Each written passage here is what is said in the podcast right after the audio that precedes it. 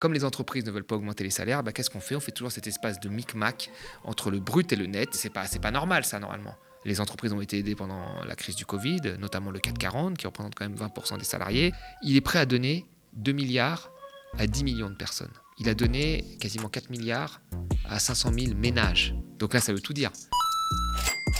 Bonjour tout le monde et bienvenue pour ce nouvel Instant Porcher. Je suis ravie de vous retrouver. L'Instant Porcher, c'est un petit moment qu'on se prend entre nous avec Thomas Porcher chaque semaine pour décrypter l'actualité avec la multitude des discours qu'on entend autour de nous. Se poser, connaître et comprendre est une véritable arme démocratique. Et si l'Instant Porcher débarquait à la télévision? Vous le savez, ce programme s'inscrit dans notre grande ambition, débarquer à la télé aux côtés des chaînes des milliardaires pour s'imposer et proposer un autre traitement de l'information. Le projet avance, mais certains opérateurs restent encore réticent. Notre modèle économique, qui n'est fondé ni sur de riches actionnaires ni sur de puissants annonceurs, serait fragile.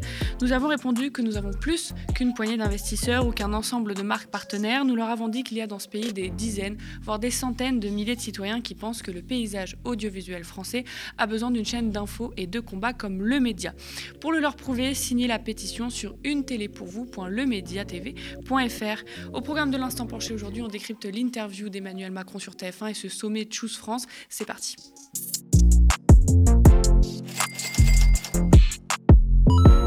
Emmanuel Macron tourne la page des retraites et compte bien relancer la France. Le chef de l'État a donné une interview à TF1 lundi dernier, le même jour où il recevait de grands patrons internationaux au sommet Choose France à Versailles, rien que ça. Dans son plan pour la réindustrialisation, que nous avons décortiqué la semaine dernière, puis au sommet Choose France et dans cette interview TF1, le président affirme ce sont les investissements étrangers qui vont aider à notre réindustrialisation et donc au plein emploi. L'exécutif annonce un chiffre record de 13 milliards d'investissements étrangers. Création de plus de 8000 emplois grâce à cela. 13 milliards, 8000 emplois, bon ok, et compte bien aller plus loin. Thomas, qu'est-ce que tu penses de cette stratégie qui consiste à tout miser sur l'investissement étranger? Alors, il faut faire attention dans, ce qu'on met dans l'investissement direct étranger. Emmanuel Macron, il nous sort toujours des chiffres, euh, toujours en milliards, là tu l'as dit, 13 hein, milliards de promesses d'investissement euh, étrangers, donc les gens sont impressionnés, très bien, notre président est un bon VRP, ce qui, est, par ailleurs euh, vrai. Mais il faut voir ce qu'on a mis pour attirer ces investissements, ça c'est la première chose. Il faut voir ce que ces investissements vont rapporter en termes de création d'emplois. Et la troisième chose, c'est qu'il faut voir si ces investissements ne sont pas dangereux pour notre industrie française. La première des choses, c'est que pour attirer ces 13 milliards, nous avons fait des baisses de fiscalité qui sont assez énormes. C'est-à-dire que combien ont coûté euh, ces 13 milliards? Eh bien, il y a eu la perte, euh, la baisse de l'impôt sur l'IS, il y a eu la flat tax, il y a eu les impôts de production, deux fois. Euh, donc il y a eu un, tas de choses qui données et qui sont bien supérieures aux 13 milliards. On doit être quasiment à 25 milliards de, de baisse d'impôts rien que sur le précédent quinquennat. Donc là, on voit que pour attirer les investisseurs, il a fallu vraiment faire des courbettes et faire en sorte que le cadre fiscal aille vers le moins 10 ans. Alors que la France, traditionnellement, attirer les investissements étrangers pour son niveau d'éducation et ses infrastructures. Euh, là, on a voulu préférer baisser les impôts, ce qui va fragiliser à terme peut-être l'éducation et les infrastructures. Ça, c'est la première des choses. La deuxième des choses, c'est qu'est-ce que financent ces investissements étrangers? S'ils ouvrent des usines, c'est très bien, on est, on est content. Encore qu'il faut voir quel type d'usine on ouvre. Mais après, si c'est ces investissements qui rachètent des entreprises françaises, là, il y a un vrai problème. Vous savez aujourd'hui qu'il y a un tiers de l'emploi industriel dont les patrons de ces emplois industriels sont des étrangers. Donc euh, ça, il faut voir ce que l'on appelle investissement étranger. Et la dernière des choses, c'est euh, de voir en quoi ces investissements étrangers portent atteinte à des géants euh, français dont l'État est actionnaire et donc à des emplois français. Si vous faites venir Elon Musk, vous faites venir Tesla. Si vous faites venir Tesla, vous frappez Renault, Peugeot, dont l'État est actionnaire et qui ont encore, même s'ils sont énormément délocalisés, euh, des emplois en France. Donc il faudrait voir l'impact qu'a ces investissements étrangers sur euh, l'écosystème qui est parfois français. Stratégie qui pousse Emmanuel Macron à être très compétitif. Il l'assume, d'où les réformes, chômage, retraite, la baisse des impôts pour les entreprises, tu l'as dit, la flexibilité du code du travail avec les ordonnances qu'on a connues. Pour lui, c'est ça, attirer les, attirer les c'est affaiblir notre, notre système social? Il y a toujours des perdants. Euh, la baisse d'impôts, c'est pas quelque chose comme ça euh, qui s'évapore. Et l'argent qui finance euh, les services publics, c'est pas de l'argent qui tombe dans un, dans un trou noir. Donc oui, quand vous baissez les impôts pour attirer les investisseurs étrangers, tout comme quand vous baissez les impôts pour redonner du pouvoir d'achat, par exemple, aux classes moyennes, eh ben, euh, certes, vous donnez un, meilleur cadre aux investisseurs, mais de l'autre, euh, bah, vous affaiblissez des investissements pour la protection et les services publics. Et comme je l'ai rappelé, comme à la base ce sont les infrastructures et l'éducation qui font que notre pays est attractif, il y a des possibilités en baissant les impôts que finalement, en face de nos deux piliers principaux qui attirait les, investisseurs euh, à long terme euh, des piliers plutôt faibles. Emmanuel Macron met tout le temps en avant euh, qu'on est le pays le plus attractif d'Europe, mais Gilles Boulot lui rappelle bien que l'on est 18e en ce qui concerne la création d'emplois liés à ces investissements. Et moi, je l'ai constaté, hein, on veut attirer, on casse le système social, les investisseurs viennent, prennent le savoir-faire, les carnets de commandes, les aides publiques, puis délocalisent et où repartent. Euh, est-ce que ça explique cette 18e place et euh, comment euh, contrer ça? Est-ce que déjà Emmanuel Macron a envie de contrer ça? Mais non, parce qu'Emmanuel Macron, on l'a dit beaucoup de fois ici, ce qu'il veut, c'est avoir des beaux chiffres. Quand il partira, il pourra vous dire j'ai 5% de chômage, alors que nous l'avons déjà dit, il aura radié comme il n'a jamais radié, il aura fait en sorte que c'est de plus en plus difficile d'avoir le statut de chômeur, comme ça il aura une très belle statistique, avec autour de cette statistique une armée de pauvres. Et là c'est pareil pour les IDE. Les, les investissements étrangers, IDE, investissements directs étrangers, auront augmenté, mais quel est le, but de ça? Enfin, je veux dire, il y a beaucoup de pays, euh, pour se développer, qui ont refusé d'ouvrir leur espace à des investissements étrangers. Parce que c'est aussi ça qui fait que, je ne sais pas moi, vous arrivez à développer des, industries d'avenir. C'est que vous les protégez au début, vous empêchez les investisseurs étrangers de, de tuer la concurrence et d'être ensuite les seuls. Donc lui, là, cette vision-là, il ne l'a pas. Alors certes, il parle de réindustrialisation depuis le Covid, mais c'est très très récent. Avant, c'était juste, il faut attirer les gens. Bah, on attire les gens en baissant la fiscalité, en leur offrant le cadre qu'ils veulent, sans aucune condition. C'est ce qui se passe, c'est ça le problème, en fait, de toutes les, aides aux entreprises qui ont été données, de, tout, de toutes les baisses de charges comme le CICE, c'est qu'il n'y a jamais de conditions. Donc elles viennent, elles font ce qu'elles veulent. Donc elles arrivent, comme vous dites, elles rachètent des entreprises françaises. On le voit bien avec l'entreprise Valdune, qui est une entreprise finalement détenue par des Chinois. L'actionnaire achète, puis quand ça lui convient plus, euh, il licencie et, et puis il s'en va. Alors que Valdune a une production nécessaire pour développer le rail et que le rail le dit eux-mêmes. Alors ils se dédouanent parfois facilement sur le politique, mais ils le disent, nous n'avons pas de vision de politique industrielle. Quand vous n'avez pas de vision, comment voulez-vous qu'on puisse faire des investissements sur 10 ans? C'est ça en fait qui manque à Emmanuel Macron. C'est-à-dire, il baisse la fiscalité, il espère que tout le monde va venir, c'est le cas, puis après il laisse faire ce qu'ils veulent. Et ça n'a pas un impact sur le long terme euh, très très bon pour, pour l'industrie française. Alors, comme on le disait les semaines passées, Emmanuel Macron euh, se veut dorénavant, enfin tente, d'être le président euh, des classes moyennes. Avec cette annonce, on regarde. Les baisses d'impôts qu'on a faites sur les ménages se sont concentrées sur ces classes moyennes. Quand on a baissé la cotisation salariale sur le chômage au premier quinquennat, c'est pour essentiellement ces classes moyennes. Quand on a supprimé la taxe d'habitation, c'est pour les classes moyennes. Quand on a baissé de 4 milliards d'euros l'impôt sur le revenu, ça a été sur les classes moyennes. Quand en début de ce quinquennat, on a supprimé la redevance audiovisuelle, c'est pour les classes moyennes. Et donc nous avons dans notre trajectoire budgétaire, c'est-à-dire, vous savez, on a prévu jusqu'en 2027 des dépenses, des recettes pour tenir aussi notre déficit et commencer à rembourser notre dette, il y a 2 milliards de baisse d'impôts pour euh, les ménages.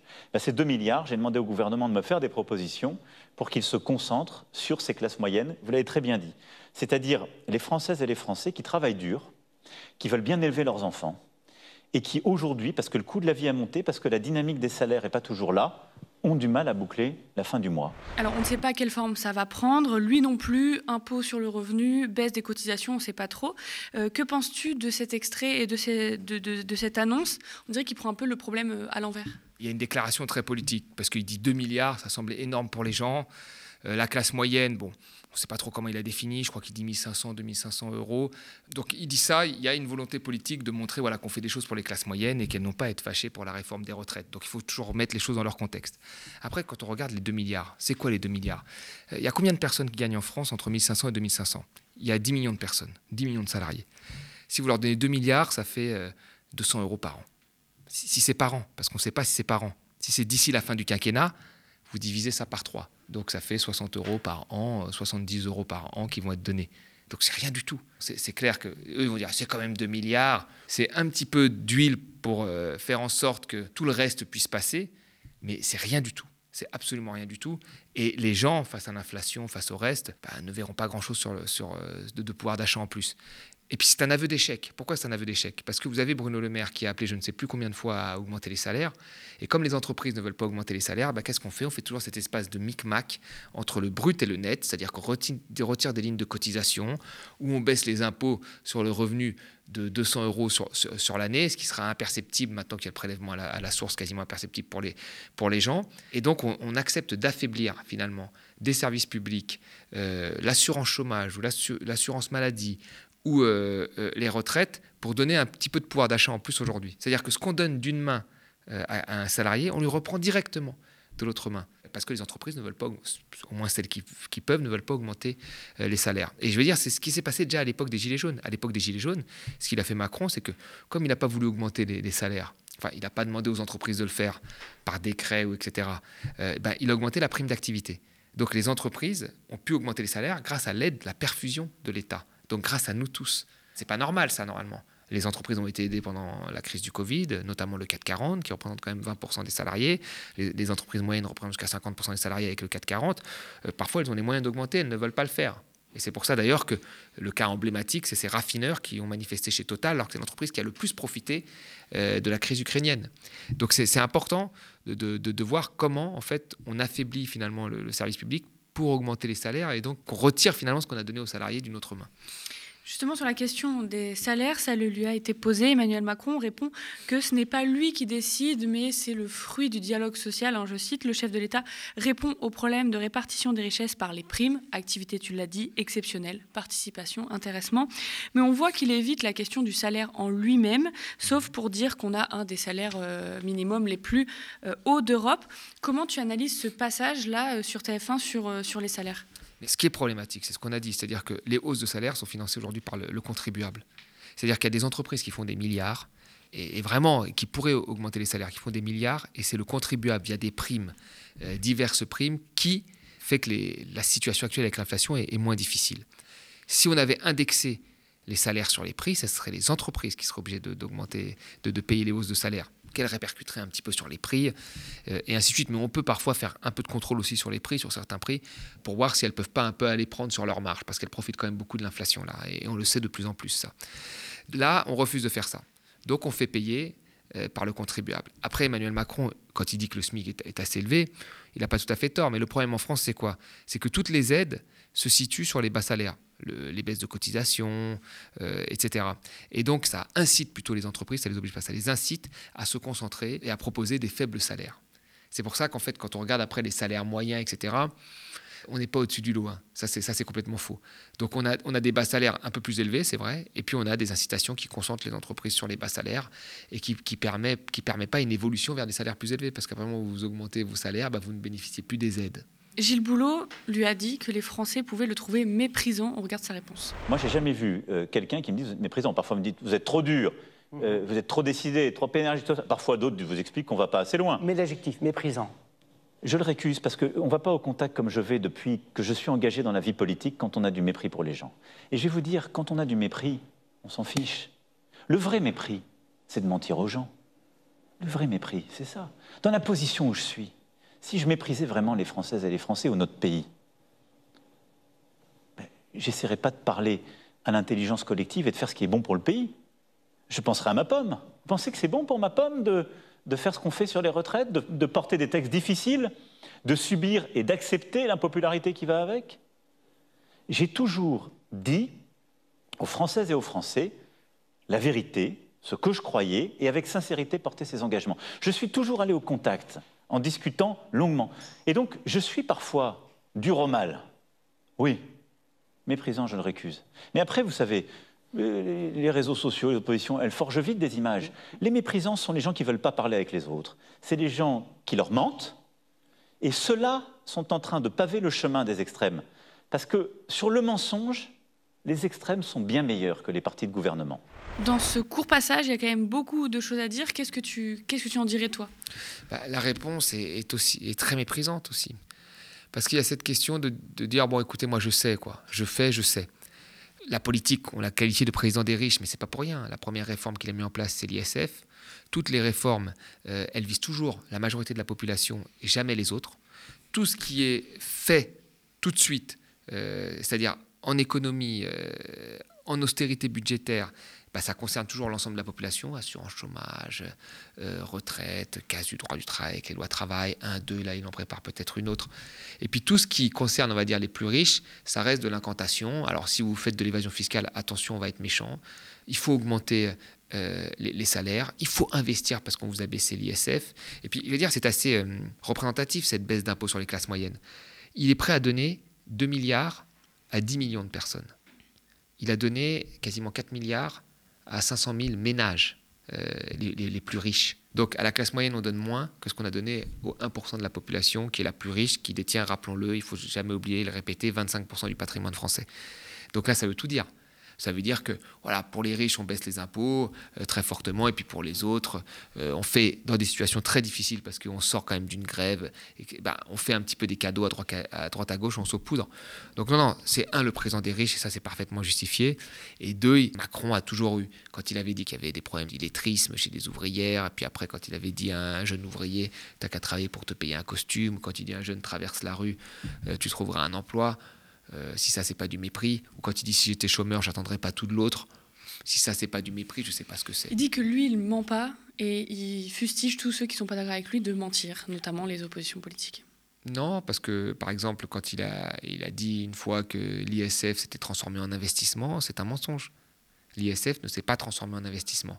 Alors on peut, on peut dire que effectivement il y a eu moins de riches qui ont quitté la France depuis la réforme de l'ISF, ça on peut le dire, euh, mais on peut pas dire que ça s'est transformé en investissement tous les rapports jusqu'à aujourd'hui disent que ce n'est pas le cas.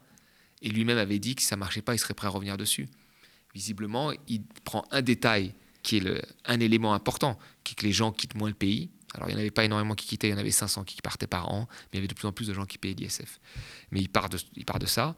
Mais après, sur la transformation, la promesse initiale de la transformation en investissement pour financer l'activité, ça s'est pas vu. Ils ont également évoqué l'inflation. Emmanuel Macron va demander aux grands groupes agroalimentaires de venir autour de la table, je cite, pour baisser plus vite les prix. Et le chef de l'État espère un retour à la normale d'ici automne. Est-ce que c'est une bonne solution selon toi? Est-ce que ça va marcher? Moi, je trouve ça très bien qu'Emmanuel Macron se mêle de ça. Parce que là, on s'est rendu compte qu'il y a une forte inflation. Tout le monde est d'accord là-dessus. Que cette inflation a été moins forte en moyenne que d'autres pays parce qu'il y a eu les primes. Nous sommes d'accord.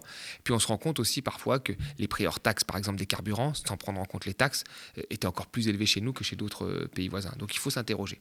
Il y a des gens qui font des marges.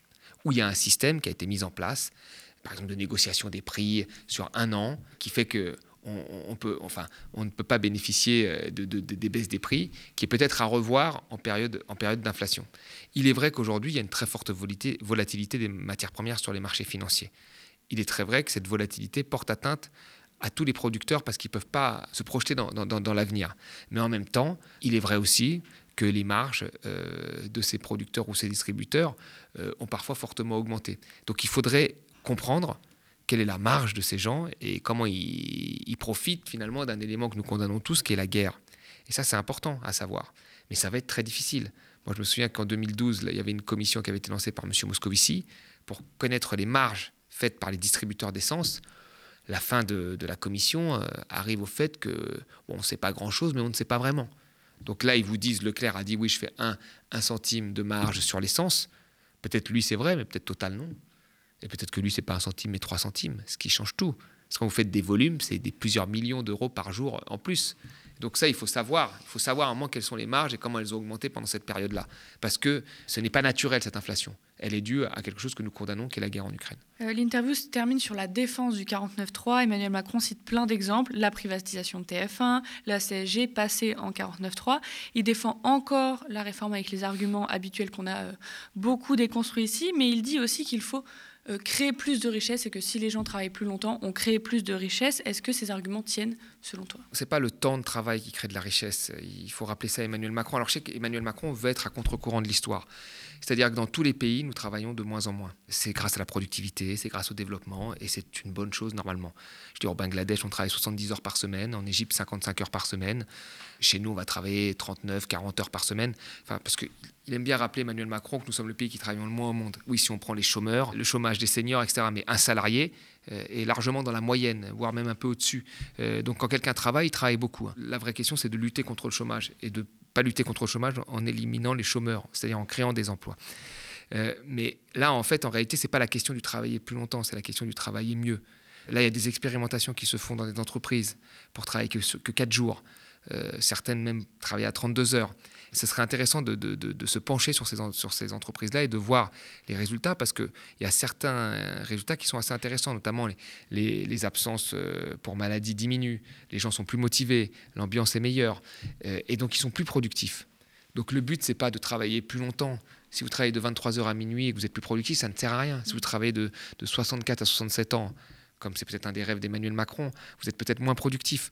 Donc l'important, c'est plutôt euh, d'être productif dans son travail, d'être heureux de le faire. Donc ça passe par la qualité euh, du travail et puis parfois par euh, un nombre d'heures un peu moindre. Vous le savez, ce programme s'inscrit dans notre grande ambition, débarquer à la télé aux côtés des chaînes des milliardaires pour s'imposer et proposer un autre traitement de l'information, pour montrer qu'une chaîne de télé indépendante financée seulement par la force citoyenne est possible. Le projet avance, mais certains opérateurs restent encore réticents. Notre modèle économique, qui n'est fondé ni sur de riches actionnaires, ni sur de puissants annonceurs, serait fragile.